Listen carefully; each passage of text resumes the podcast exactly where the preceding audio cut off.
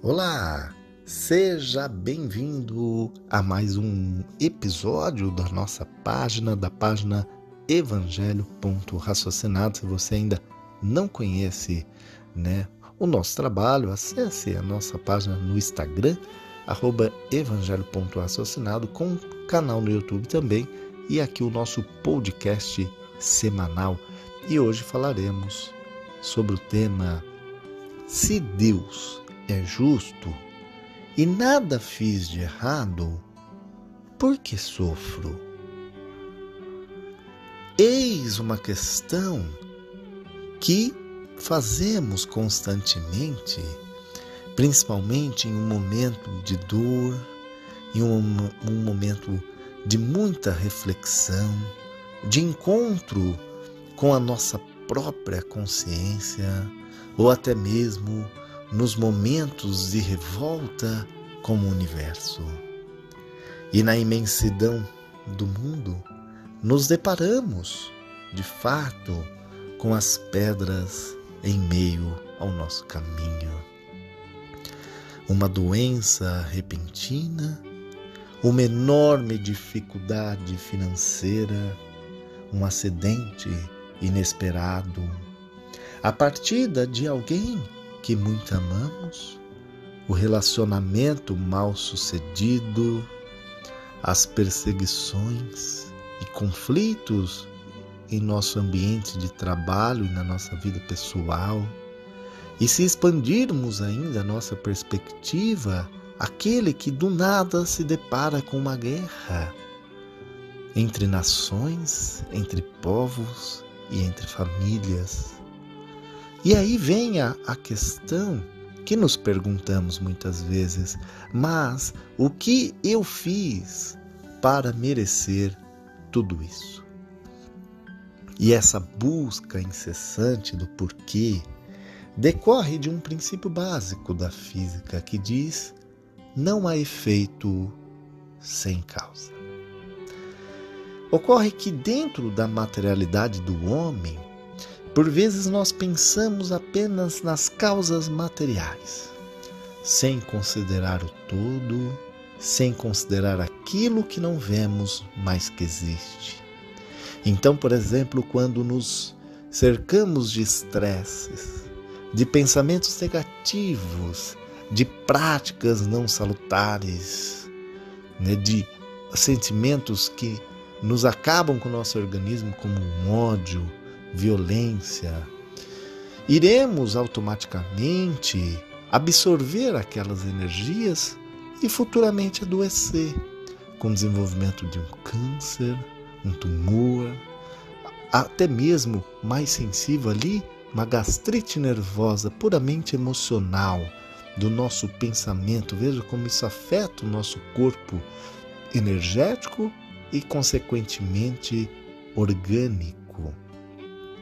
Então, nós não consideramos aquilo que não vemos, mas que existe. Então, o ponto inicial é entendermos que Deus, a fonte de todo amor, é justo e bom a todo momento. Sendo a perfeição o seu atributo essencial, assim como Jesus nos mostrou em seu Evangelho quando disse: sede perfeitos assim como é o vosso Pai Celestial que estás no céu. E se Ele é perfeito, Ele é justo, e nada nos ocorre por mero capricho ou punição, mas sim por amor e educação. Dentro dessa perspectiva, olhemos para trás e veremos que muitas coisas infelizes que nos acontecem nessa vida decorrem das nossas próprias decisões, atitudes e sentimentos, ou até mesmo omissões quando não decidimos e quando aquela situação vira uma bola de neve por falta de atitude. Por isso Jesus sempre afirmava ao que ele curava, ao que ele curava: vá e não peques mais. Dizendo: Olha, estou te curando, você tem oportunidade de fazer diferente. não volte a pecar para não ficar numa situação pior. Entendendo com essa mensagem que se aquela pessoa volta a cometer os mesmos erros, ele vai se colocar na mesma situação ou até mesmo pior.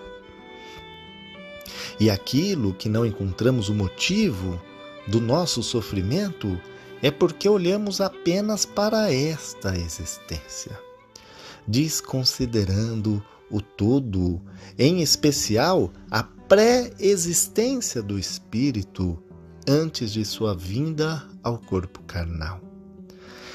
Pré-existência confirmada por Jesus em diversos pontos do Evangelho, especialmente quando diz a seus discípulos, abre aspas, João é Elias que estava para vir.